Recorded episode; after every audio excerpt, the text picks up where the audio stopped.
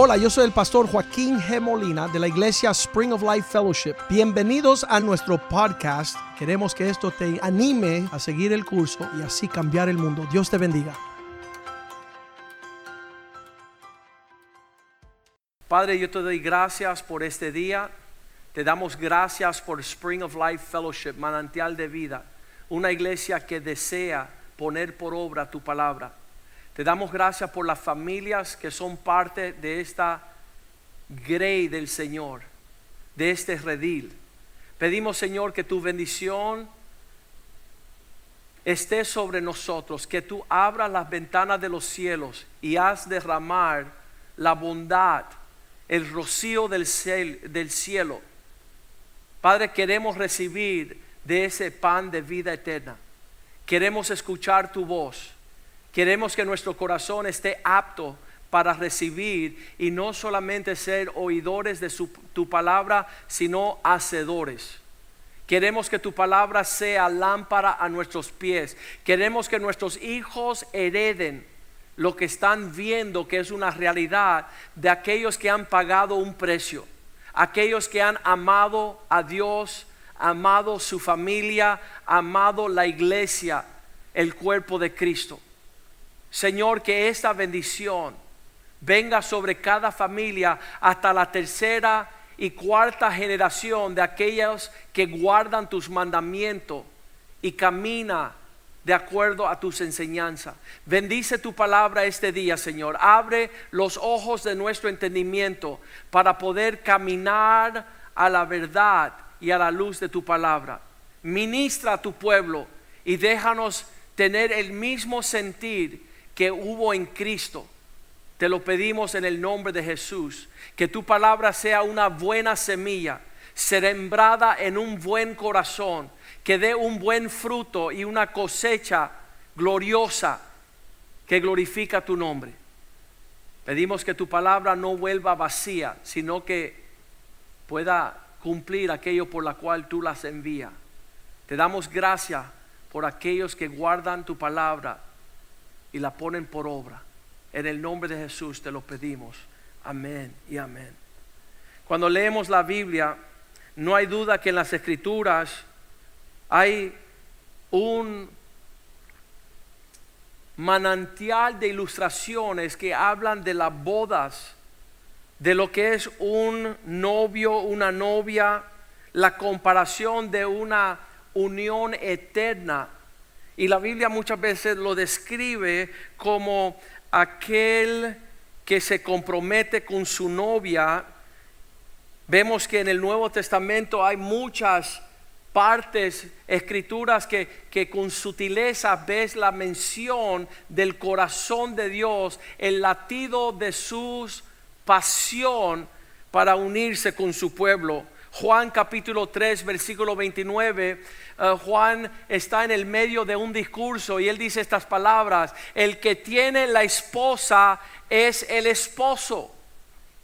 ¿Y por qué menciona Juan en el medio de su discurso algo que tenga que ver con esposo y esposa? Él no le estaba enseñando a las familias, él estaba diciendo y anunciando el sentir del Dios en el cielo.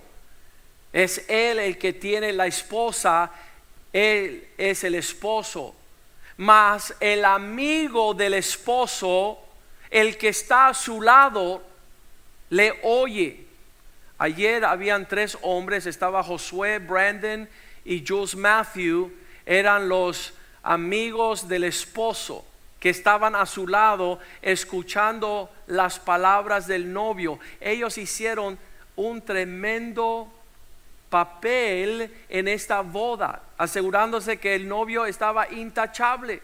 Luego escuchábamos que ellos secretamente se pusieron de acuerdo, Brandon y Joshua, para traer a Melissa en dirección de su esposo desde que eran jóvenes.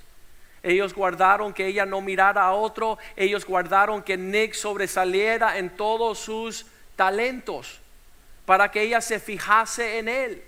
Todo era un gran complot. Y yo estaba a las carcajadas riéndome, viendo que esto no es algo que sucedió ayer, sino que los dos amigos del esposo se regocijaban de haber cumplido con este gran misterio de unir a estas dos personas. Él dice, el que oye al esposo son los amigos que están a su lado, se gozan grandemente de la voz del esposo. Así estaba Brandon y Joshua ayer cuando vieron la culminación de sus deseos, que estas dos personas se uniesen en un pacto perpetuo. Dice Brandon, por fin tengo una hermana mayor. Puedo disfrutar que ha entrado a nuestras familias esta mujer tan especial. Así pues, este mi gozo está cumplido. Cuando está Juan disfrutando todo lo que él veía en el acercamiento del esposo con la esposa, dice, cuidado, no exista la imitación. ¿Cuál es la imitación? La boda, la, Biblia empieza con una boda en el libro de Génesis, que es Adán y Eva, esta gran unión de dos que dejan sus padres para unirse a ser una sola carne, pero la Biblia al final termina con una boda, la boda del Cordero pero no antes de escuchar en Apocalipsis 17:5 que hay una mujer que no es la esposa, es una ramera. Esta mujer en Apocalipsis 17:5 dice que es una mujer que sale montada sobre una bestia para abrumar las naciones. Es un misterio, la Babilonia, la gran madre de las rameras. Una mujer ramera no tiene su corazón en matrimonio, no tiene su corazón en familia. Ella llena la tierra de abominaciones. Versículo 6 dice que ella está ella está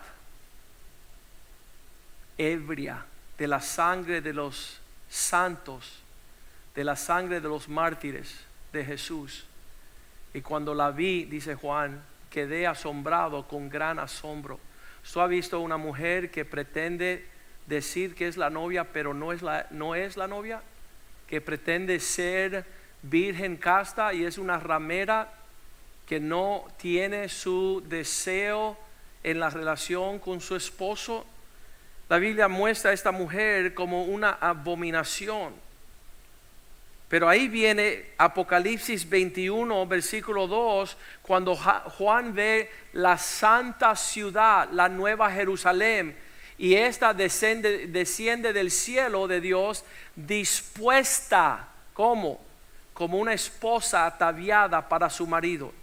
Hay una mujer que viste para mostrar sus partes para cualquiera que pase. Eso no es una mujer virtuosa, no es una novia casta y respetuosa.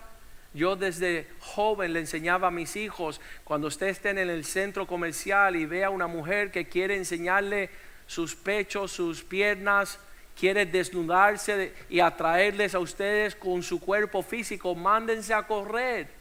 Esto es una ramera, una mujer que viste para otros hombres y no una mujer que quiere mostrar su intimidad a su esposo a la persona con quien ella se ha comprometido y no mostrar sus partes a las demás.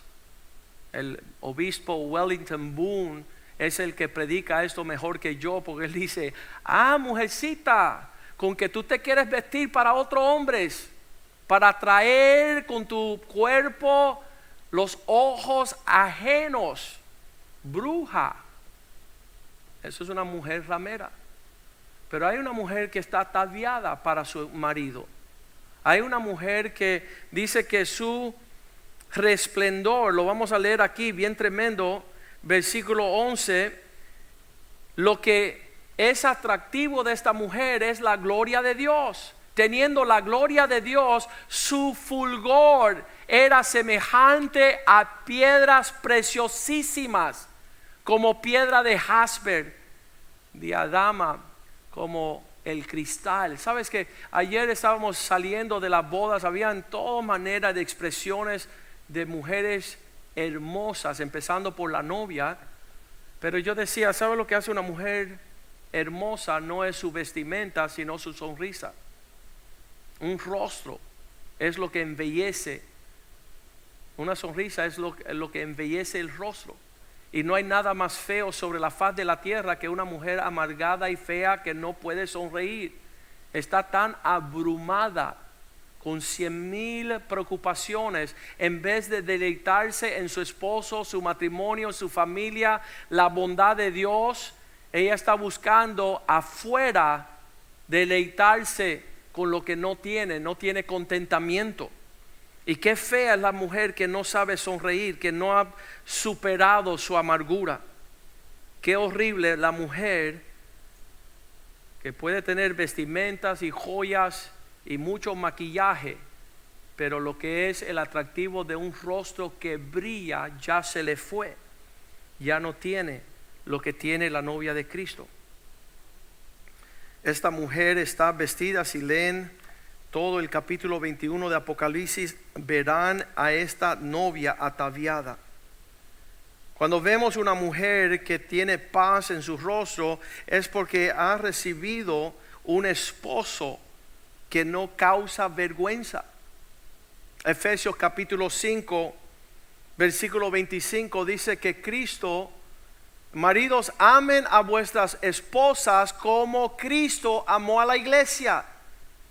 Lo que estamos viendo que es el patrón, lo que es el modelo que es capaz de llenar la tierra de la gloria de Dios, es Cristo en nosotros reflejados. Maridos, amen a vuestras esposas como Cristo ama a su iglesia. Se entregó a sí mismo por ella. Hay esposos que tienen miedo a entregarse a sus esposas. Porque dicen, pastor, si yo le doy todo a mi esposa, entonces me lo quita todo y me tira a un costado y me abandona. Pues hermano, sería mejor que usted supiera que estás casado con una bruja que quiere sacarle todo el provecho y no llevar 10 años aparentando que tienes una virgen casta, una esposa ataviada que está guardando los intereses de su esposo y de su casa. Como dice Proverbios 31, dice que la mujer virtuosa le hace bien a su esposo y no mal. Así que la esposa que le está haciendo mal a su esposo no es una mujer virtuosa, no es extrema en sabiduría, es mejor tú, hace dos años le dije a un esposo aquí en la iglesia, dice, yo estoy preocupado, darle todo a mi esposa porque entonces lo vamos, lo, va a arruinar todo. Y le dije, mira, dale todas las cosas por seis meses. En diciembre nos vemos a ver si es una doncella que te ama y que es digna de ser respetada y confiada o si es una bruja. Ya para que lo sepas de una vez. La mujer no soportó hasta diciembre, pudo mostrarse ser bruja desde noviembre. Ella no tenía intereses del bienestar de su hogar, de su matrimonio, de la fe cristiana. Dice la Biblia que la mujer necia destruye su casa, Proverbios 14.1, con sus manipulaciones. Todas las mujeres capaces de sacar un esposo de una iglesia donde está siendo formado como hombre es una bruja donde los hombres están aprendiendo a ser como Cristo y sus hijos también para poder amar, respetar y honrar a una mujer, un matrimonio, una familia, dejarle una descendencia, un legado a sus hijos. Qué horrible, estamos viviendo tiempos peligrosos porque los hombres son amadores de sí mismos. Ellos no aman la iglesia, ellos no aman los siervos de Dios, ellos no aman a sus hermanos, ellos no aman el lugar que donde encontraron paz y gozo y justicia.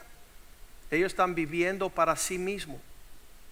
Dice la Biblia que la mujer necia destruye, derriba al hogar con sus manipulaciones, mas la mujer sabia edifica su casa.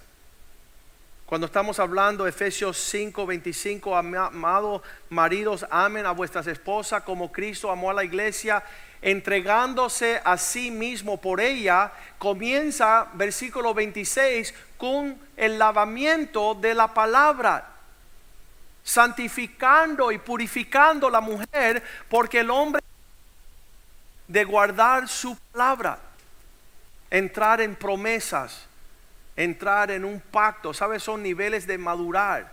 Primero tú le dices a, tu esposa, yo te quiero. Como le decía Nick a Melissa, mucho antes que se comprometieran en el pacto, Él dijo, papá, yo quiero llegar, acercarme a la casa de esta muchacha para pedirle a los padres conocerla. Y ese fue el primero. Él tenía que mostrar que él tenía palabra de honra. Y tuvo una época visitando la casa conociendo a Melissa. Pasaron los años y un día él se me acerca y dice, papá, ya la conocí y me gusta. La conocí y ya entiendo cómo es ella. No quiero conocerla más, papá. Yo quiero que ella sea mía. En otras palabras, quiero casarme con ella. Y qué lindo el hombre que conoce a una doncella para después comprometerse, para después poner por obra lo que se comprometió. Hoy día las muchachas están andando con hombres que no tienen palabras, que no se comprometen, que están siendo infieles, que están caminando detrás de la lona, haciendo bambalinas, haciendo de las suyas en movimientos egoístas. La palabra de Dios dice en Mateo 24, 35 que Cristo nos dio su palabra y que los cielos y la tierra pasarán, mas mis palabras no pasarán. El primer paso en casarse y celebrar unas bodas es tener un hombre que se comprometa por palabras, que su sí sea sí y que su no sea no. Mateo 5:37 dice, cuando tu sí no es sí y tu no es no, vuestro hablar sea sí, sí, no, no, pero cualquier cosa que es más que esto, del mal procede. Si tú quieres tener el mal sobre tu casa, cásate con un hombre que no tiene palabra, que es un mentiroso. También es un salteador, no guarda linderos, también anda detrás de los padres haciendo cosas indebidas. Con este es un mal hombre, es una persona con la cual no te debes de casar. La palabra es sagrada. Los cielos y la tierra pasarán, mas mi palabra no pasará. El, el tiempo de comprometerse es dar promesa. Segunda de Pedro 1.4 Dice que a través de las promesas de Dios podemos participar estas preciosas y grandísimas promesas que Dios nos da. Por ellas podemos llegar a ser partícipe de la naturaleza divina y escapar de todo lo malo que hay en el mundo a causa de malos deseos. Las promesas son aquello la cual puedes confiar. ¿Sabes por qué una mujer se pone fea, amarga y triste? Porque el hombre rompió su promesa, rompió su palabra, no guardó su palabra, es incapaz de guardar el pacto matrimonial. El pacto matrimonial es aquel que nos enseñó Dios en Deuteronomio 7:9, donde dice que yo, vuestro Dios, soy un Dios fiel. Conoce pues que Jehová tu Dios es Dios, es un Dios fiel que guarda su pacto el pacto de misericordia a los que le aman. Guarde, guarda sus mandamientos hasta mil generaciones. Cuando Dios se compromete y entra en un pacto, Deuteronomio 31.8 dice que Él irá delante de vosotros para que nunca yo iré delante de ti, estaré contigo y no te dejaré nunca te desampararé para que no tengas que temer ni ser intimidada. No tiene que haber temor cuando tú estás con un hombre de pacto, un hombre que guarda su pacto, que cumple sus promesas.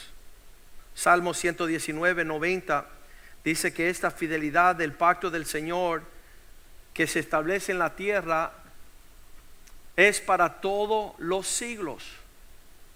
De generación en generación, tú le pasas esta fidelidad a tus hijos. Tú le pasas esta fidelidad a tus hijas para afirmar los fundamentos que existen en la tierra, para que perdure la casa, el hogar, para que no se derrumbe. Lamentaciones capítulo 3, versículo 22, habla de la fidelidad de los pactos del Señor, que dice misericordia es la razón por la cual no hemos sido consumidos, porque nunca decayeron su misericordia, su fidelidad sobre nuestras vidas. Cuando un hombre se comprometía con una doncella, él estaba guardando el compromiso de esa relación.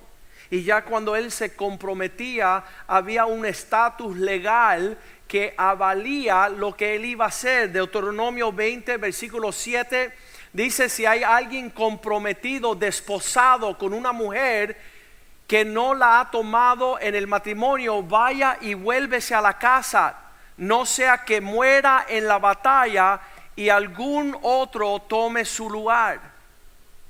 El comprometerse con una mujer ya tenía un estatus legal en la comunidad que tenía que cumplir y poner por obra su compromiso. No podía ir a la guerra y perder la oportunidad de guardar su palabra. En el Viejo Testamento tenemos todos los ejemplos, ilustraciones, los simbolismos del libro de Esther que se va a casar con el rey. Dice la Biblia que ella por seis meses, por doce meses, estaba yendo por un proceso de embellecimiento. Esther capítulo 2, versículo 3. Busca las doncellas, las vírgenes y ponga al rey personas en todas las provincias de su reino que lleven a todas las jóvenes, estas vírgenes que han de ser potencialmente la reina de buen parecer a la residencia real, a la casa de las mujeres, ah, al cuidado de Egay, el eunuco del rey. Guarda de las mujeres el que les dé su atavio, sus, sus formas de embellecer, los preparativos para ser embellecida. Y la Biblia cuenta ahí que las mujeres tenían que pasar un proceso de embellecer, versículo, vamos a leerlo ahí bien rapidito, versículo 12, un procedimiento antes de casarse, dice que guardando el tiempo de cada una de las doncellas para venir ante el rey Azuero. Después de haber estado 12 meses conforme a la ley acerca de las mujeres, pues así se cumpla el tiempo de sus atavios. Esto es seis meses con óleos de mirra, embellecimientos de fragancias, perfumes aromáticas para poder presentarse delante de este rey de manera propia. Dice el versículo 13 que cada mujer que iba a entrar ante el rey tenía que pedir qué quería ella para venir ataviada con ellos desde la casa de las mujeres hasta la casa del rey. Se iba a presentar. Ayer cuando se presentó Melissa y dio la vuelta casi se desmaya Nicholas de la belleza que ella traía. Ella por meses ha estado planeando cómo iba a vestir, cómo iba a prepararse. Iba a ser un tiempo glorioso.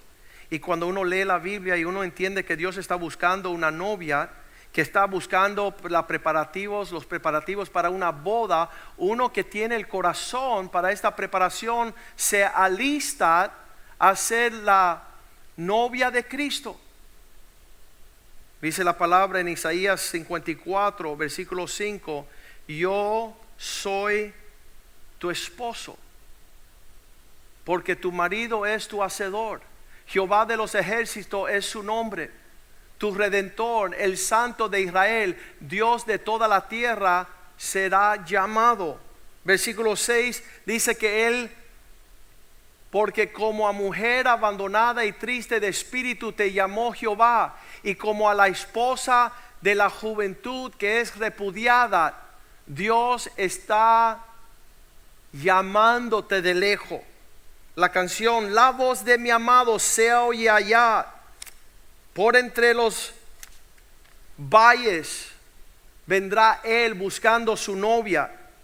Y la palabra de Dios dice así mismo, Efesios 5, 25, esposos amen a sus esposas como Cristo amó a su iglesia. Versículo 26, lavándola, purificándola, santificándola por el poder y el lavamiento de la agua de su palabra. Cuando una mujer puede confiar en un hombre, se alista Versículo 27, ¿para qué? Para ser presentada a sí mismo una iglesia gloriosa. Él está preparando esta iglesia gloriosa que no tuviese mancha ni arruga ni cosa semejante, sino que fuese santa y sin mancha. Qué abominación los hombres que andan buscando un tatuaje para marcar a su esposa. Qué horrible la, generación que estamos viviendo que un padre presenta a su hija en el altar a un malvado, irresponsable y maduro y lo primero que hace ese hombre es llevarla a ser tatuada, a ser marcada, manchada, una piel que se le entregó bella. Dice la palabra de Dios que Él hace esto para presentarse una novia. Versículo 28. En la misma forma los esposos han de amar a vuestras esposas. El que ama a su mujer se ama a sí mismo. Dios es el ejemplo. Él es el modelo. Él es el que nos da lo que necesitamos tener para caminar como Él desea. Y sus siervos están preparando al cuerpo de Cristo. Segunda de Corintios 11:2, Pablo dice, con celos, con celo de Dios, os celo pues os he desposado a un solo esposo.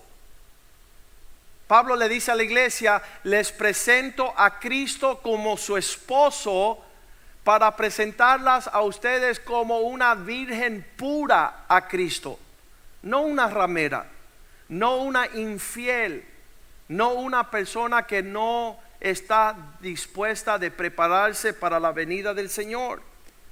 Él dice en el versículo 3 que tengo miedo que igual que la serpiente con su astucia engañó a Eva, la primera mujer, vosotros también vuestros sentidos sean de alguna manera extraviada de una sincera fidelidad a Cristo. ¿Cómo es que han dejado su primer amor? ¿Qué fue su primer amor? ¿Hacia dónde se proyectó su primer amor? ¿Y por qué los dejaste? Ahí lo dice Apocalipsis 2, versículo 4, una cosa, 2, 2, una cosa tengo en contra vosotros que has dejado el primer amor. Yo conozco tus obras, yo conozco tu paciencia, yo conozco que no puedes soportar a aquellos que dicen que son siervos y no lo son. Pero una cosa tengo contra ti, que has dejado tu primer amor. ¿Por qué dejaste opacar tu primer amor? El amor de Melissa no menguó ayer.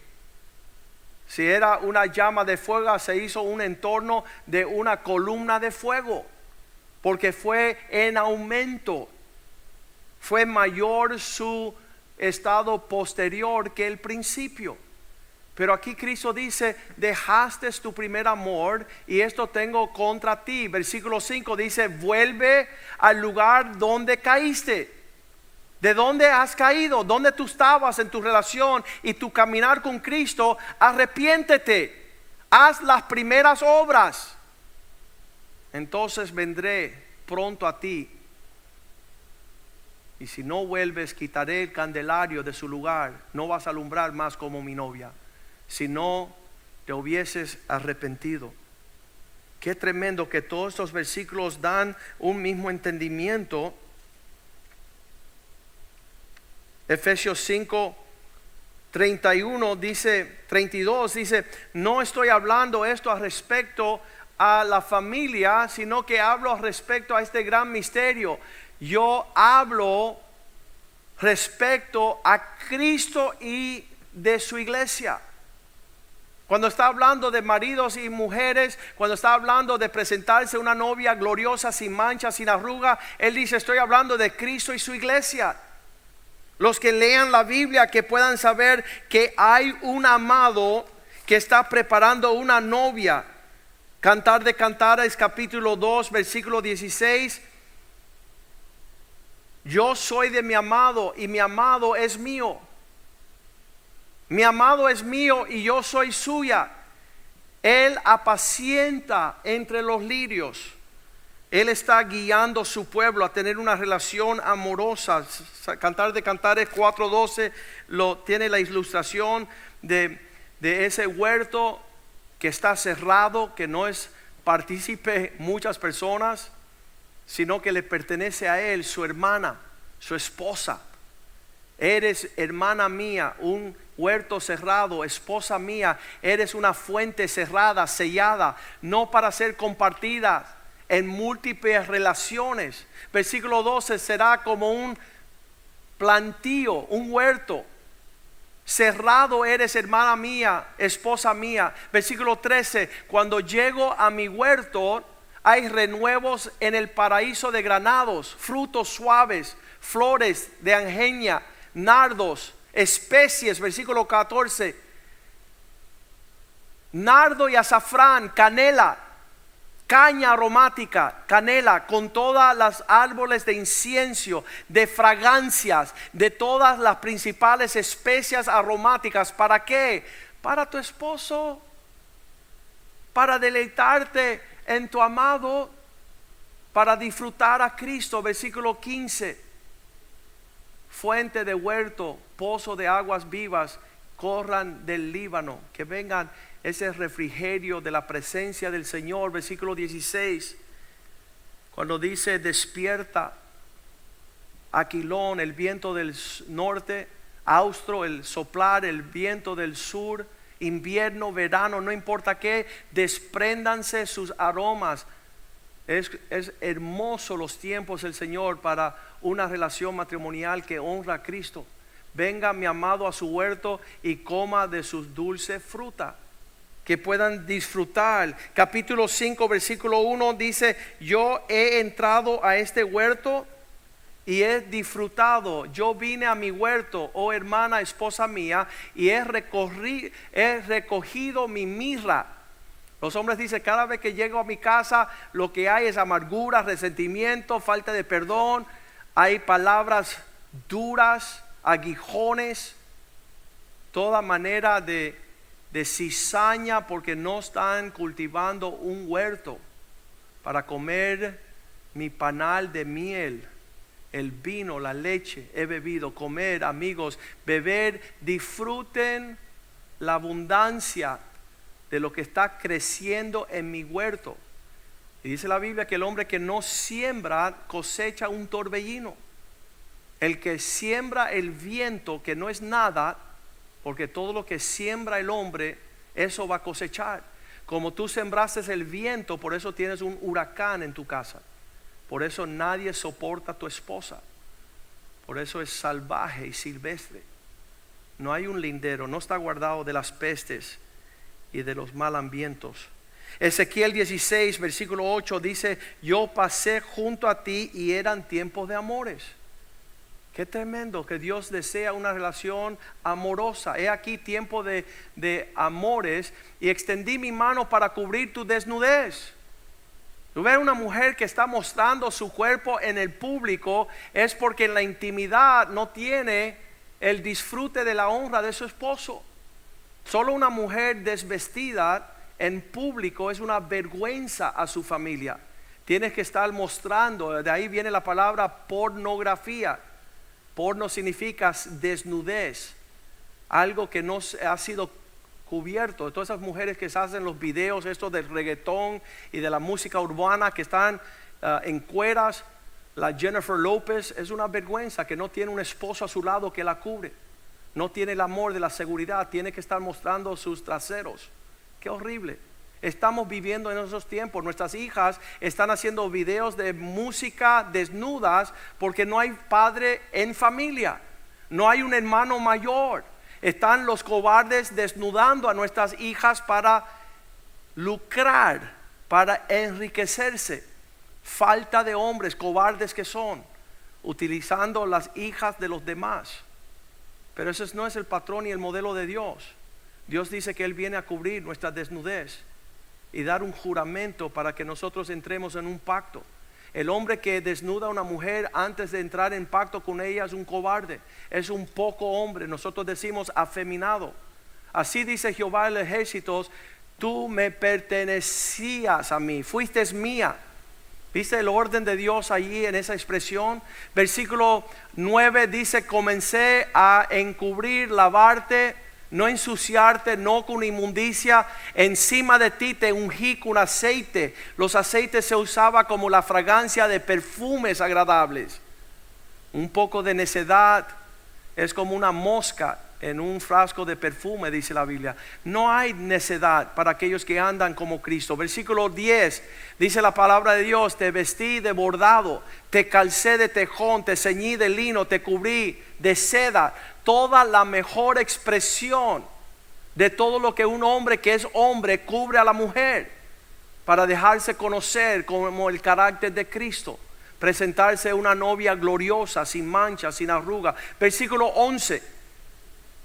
Te atavié con adornos, puse joyas sobre tus brazos y collar en tu cuello. Empecé a vestir. Sabes que lo voy a decir de nuevo, la mayor belleza de una mujer no son los vestimentos, no es el maquillaje, no son las joyas, es la sonrisa en el rostro. Yo ayer vi un montón de mujeres bien vestidas, muy lindas con joyas, pero su rostro traiciona esa belleza, porque por dentro son feas, están amargadas, están frustradas, están resentidas, están con complejos, no están reflejando la gloria de Cristo. Versículo 12 dice, te atavié con estos adornos, puse joyas en tus narices, asillos en tus orejas y una hermosa diadema en tu cabeza. Qué lindo es este hombre que empiece a embellecer a esta mujer a tal punto que ella puede ser conocida. Versículo 14, todos pudieron ver la hermosura, salió como renombre, fama entre las naciones a causa de tu hermosura. Yo le dije a Nick esta semana que lo que él hizo en la vida de Melissa, en honrarla, guardar, caminar como un hombre, eso embelleció su rostro, no la avergonzó, no trajo deshonra, no la hizo sentir mal por su falta de carácter, porque tu belleza fue perfecta, dice el Señor, a causa de mi hermosura que yo puse sobre ti, dice Jehová de los ejércitos. Cuando un hombre anda mal, esa es la corona que se pone la esposa. Si él es pornográfico, ella lleva la corona de andar con un perverso. Si él es una persona dado al egoísmo, la esposa también está buscando cómo sobresalir en su egoísmo. Qué fea, qué, qué feo es el rostro del egoísmo. No tiene amistades, no puede compartir y disfrutar la prosperidad de su prójimo. Qué triste. Por eso es cuando vemos Apocalipsis 19, 7, hay gran gozo y alegría, hay gritos de, de júbilo en los cielos. Gocémonos y alegrémonos. Démosle gloria y honra porque han llegado las bodas del Cordero y su esposa se ha preparado. Ella viene con las vestimentas de haber caminado como una virgen casta comprometida con el Señor, no es fornicaria, no es adúltera, no es perversa, no es de doble ánimo, sino que ella se ha preparado y se le muestra en el versículo 8 lo que es esta belleza. Ella se le ha concedido que se vista de lino fino, limpio y resplandeciente, porque es el lino fino las obras justas de los santos. Cuando tú caminas como la novia de Cristo, y eso es algo real. Ayer muchas de las mujeres, muchas de las felicitaciones que recibimos fueron um, a la primera dama. Dijeron, ¿sabes qué? Eres estás linda como la novia. Tú, tú, estás andando en una paz, en un gozo, estás disfrutando tu familia, tu hijo. El labor de tus sacrificios son manifiestos. Vemos la belleza de Yvette después de 26 años de casada. Porque Cristo nos enseñó así. Yo no tenía esta instrucción antes de Cristo. Yo no conocía estos caminos.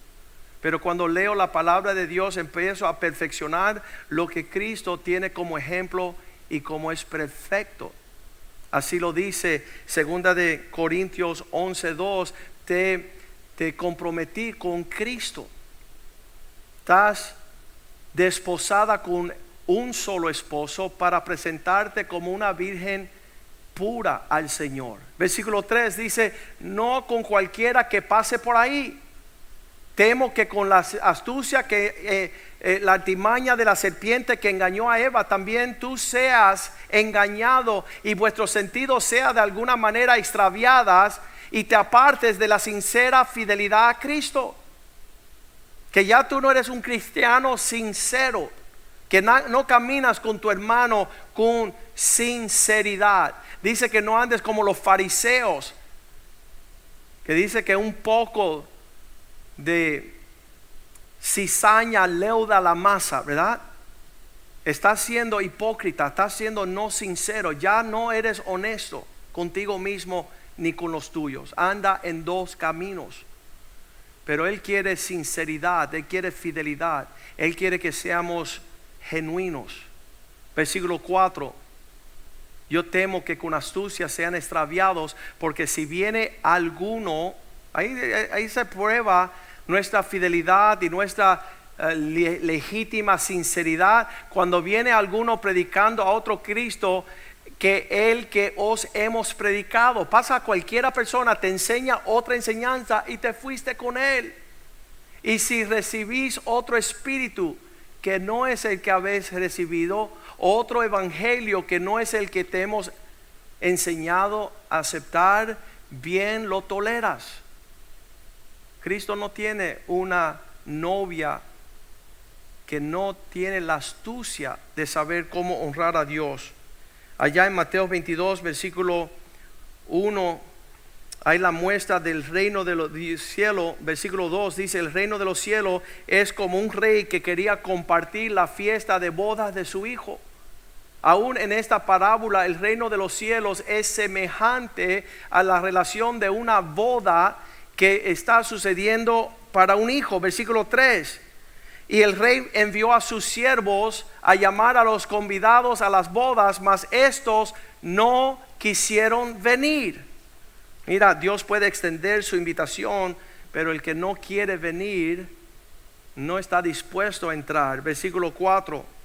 Nuevamente estos que no querían enviar volvió a enviar a otros siervos diciendo, decirle a los convidados aquí que he preparado comidas, he matado toros y animales engordados, han sido muertos, todo está preparado, venir a las bodas. ¿Qué es lo que detiene a un hombre participar como la novia de Cristo? El no estar interesado el no tener un corazón para estar enamorado de su Dios. Versículo 5, estos que fueron convidados, ellos sin hacer caso, no estaban atendiendo la voz del amado. Hay personas que en esta prédica escuchan la voz del amado. La voz de mi amado se oye, se oye.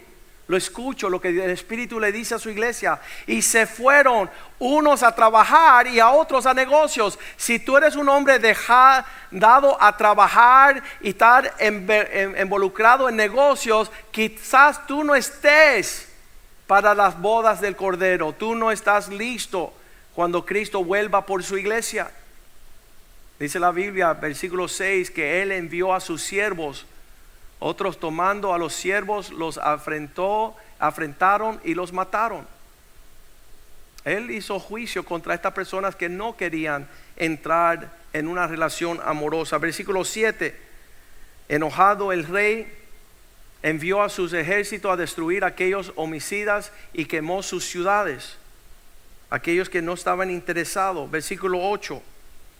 Nuevamente le dijo a sus siervos, las bodas a la verdad están preparadas, mas los que fueron convidados no eran dignos, no querían venir.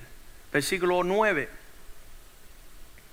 Ir pues a las salidas de los caminos y llamar a las bodas cuanto halléis. Ahora todo el mundo que desea venir, que venga. Versículo 10. Los siervos entraron a las calles, los caminos junto a todos los que hallaron juntamente malos y buenos, y las bodas fueron llenas de convidados. Versículo 11, cuando entró el rey a ver los convidados y vio allí a un hombre que no estaba vestido de boda. Esto no se trata de ser la novia, se trata de venir a la boda a la celebración y no tener las vestimentas propias. Y hoy día personas se han olvidado que servimos a un Dios que desea Ayer en la boda estaba la novia impecable, estaba el novio impecable, estaban los convidados impecables. ¿Qué, hay en el corazón de ciertos hombres y mujeres que pueden, dicen que pueden entrar como ellos le dé la gana? Este hombre pensó que él podía entrar allá vestido